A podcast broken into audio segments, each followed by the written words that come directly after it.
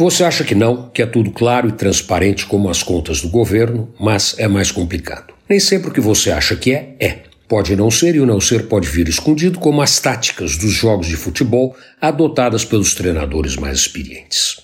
Você vai ao supermercado e compra uma linda e saborosa caixa de sucrilhos. Volta para casa encantado com o preço que não aumentou e aí descobre, se tiver um pouco de sorte ou um recipiente antigo para guardar o sucrilho, que você pagou a mesma coisa, mas levou bem menos. Isso mesmo, se você tiver uma caixa, lata ou outro recipiente para guardar o produto, vai descobrir que a embalagem atual traz menos sucrilho do que a embalagem de alguns anos atrás. A embalagem de alguns anos atrás tinha sucrilho para encher o recipiente e ainda sobrava uma dose do produto no saco original.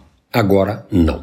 Agora você joga todo o sucrilho dentro e ainda sobra espaço para mais uma dose. Ou seja, você foi tungado em duas doses: a que faltava e a que sobrava. Só que o preço ao longo do tempo aumentou.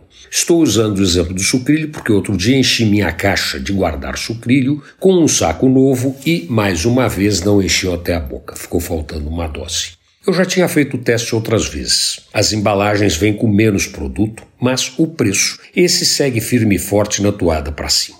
Só que quando medem a inflação no supermercado, medem o preço sem levar em conta a diminuição do conteúdo.